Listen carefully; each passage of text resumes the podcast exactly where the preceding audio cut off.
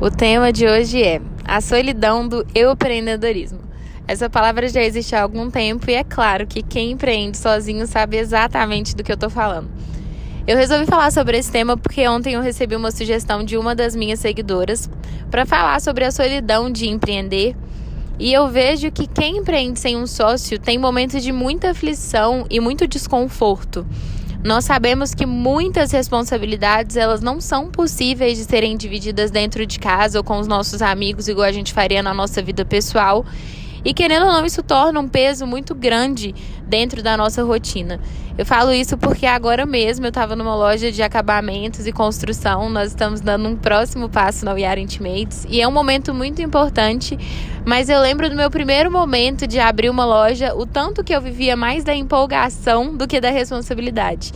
Hoje eu vivo muito mais da responsabilidade do que das empolgações, e isso não significa que eu não esteja feliz com o que esteja acontecendo agora mas é claro que é uma felicidade cheia de responsabilidade, cheia de obrigação, cheia de funcionários, cheia de colaboradores em torno disso. E acaba que tudo tem uma importância diferente em alguns momentos da nossa vida.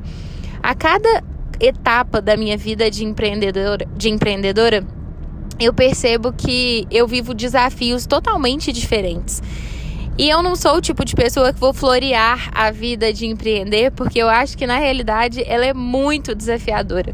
E eu não faço isso porque senão eu vou frustrar muitas pessoas que acreditam que empreender é um conto de fadas, vendo uma verdade parcial, quando na realidade o buraco é bem mais embaixo, né? Eu falo isso porque a gente precisa saber que tudo tem um por trás, assim, né? O backstage do empreendedorismo, ele é de choro mesmo, de aperto, de noites mal dormidas, de medo dos boletos e muita aflição diante de um erro, às vezes, que uma confecção pode é, passar. Enfim, são várias situações, assim, que são realmente desafiadoras e muitas pessoas, às vezes, olham e assistem apenas o sonho, né?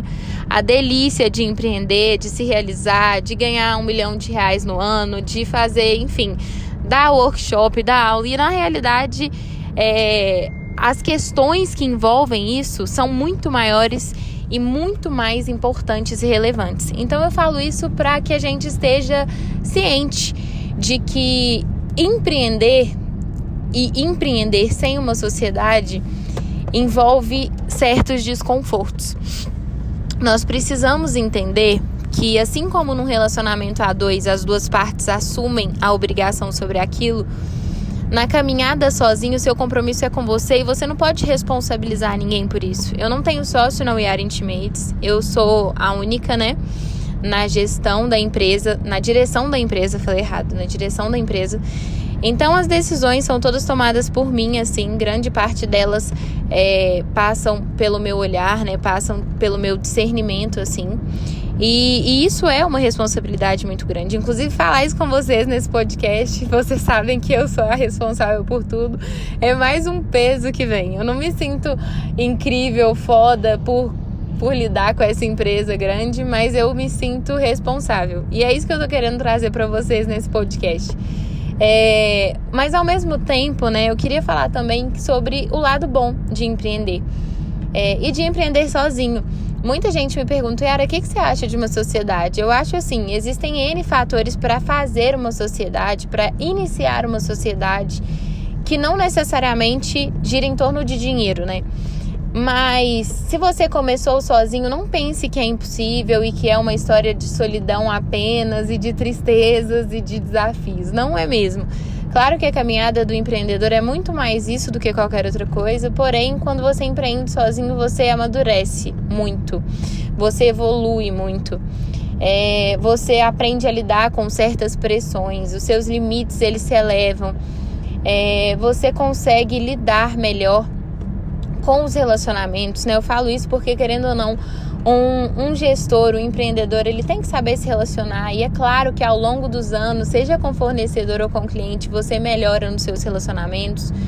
E, e eu acredito que existem muitos benefícios também de empreender sozinho. É, queria, no mais, desejar força para vocês aí que estão nessa caminhada do empreendedorismo Queria também dar uma dica muito especial que eu aprendi. Enquanto eu tentei ser uma empreendedora eternamente, eu não consegui crescer, eu não consegui evoluir. E isso não significa que eu tenha feito uma sociedade, mas assim, você que é empreendedor, que está aí sozinho na sua empresa, entenda que em alguns momentos você vai destinar os seus gastos para contratar braços uma empresa sem pessoas, ela é uma empresa fadada à estabilidade. Ela não vai crescer, ela não vai desenvolver.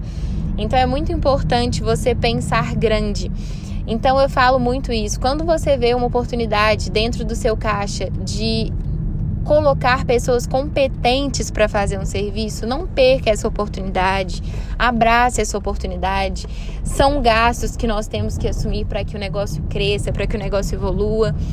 E, e uma outra dica que eu dou também é não tente fazer tudo quando você tem condição de delegar que também gira em torno dessa questão da contratação, mas às vezes até em coisas mínimas. Por exemplo, é, fazer um fechamento diário. Você pode colocar alguém para fazer isso, você pode pedir a ajuda de alguém. Eu mesmo tenho muita mania de querer ir na confecção o tempo todo. Eu quero estar tá lá dentro da fábrica o tempo todo. E às vezes meus pais falam comigo, Yara, você não precisa ir lá sempre. Tipo assim, você pode usar esse tempo seu para alguma outra coisa. Então, o que você puder delegar e não for causar, obviamente, né, nenhum preju prejuízo, desculpa, gente, nenhum prejuízo para sua empresa, faça isso. É, o empreendedor tem muita mania de assumir tudo para si, de abraçar todas as causas que envolvem a empresa. Então, a minha dica é: aprenda a delegar, aprenda a gastar bem o fluxo de caixa da sua empresa. E claro que isso envolve contratar pessoas. E, e claro, para aliviar um pouco mais a sua rotina, aprenda também a ser, além de empreendedor, um ser humano. Então, cuide do seu sono, cuide da sua rotina de exercício, cuide da sua alimentação, cuide dos seus relacionamentos pessoais, tenha um tempo com a sua família, com o namorado, com os amigos. É, claro que assim, né, em alguns momentos isso é muito impossível e, e o, a ausência será inevitável, até porque realmente são muitas obrigações que uma empresa tem, mas eu aconselho que você tente ao máximo equilibrar as duas vidas, né? A vida do CNPJ e a vida do CPF, porque as duas importam. E na minha percepção, a do CPF importa ainda mais do que a do CNPJ, porque um CPF sem saúde não coloca nenhuma empresa em pé. Então é isso que eu queria falar para vocês hoje é, e falar que essa solidão nem sempre ela é um ponto negativo, viu gente? Ela pode ser um ponto positivo se você souber usar isso a seu favor enquanto você estiver literalmente sozinho. Se prepare para construir uma grande equipe, uma grande empresa e um grande ser humano que está aí dentro de cada um de vocês que estão ouvindo esse podcast. Um beijo para todo mundo e muito obrigada.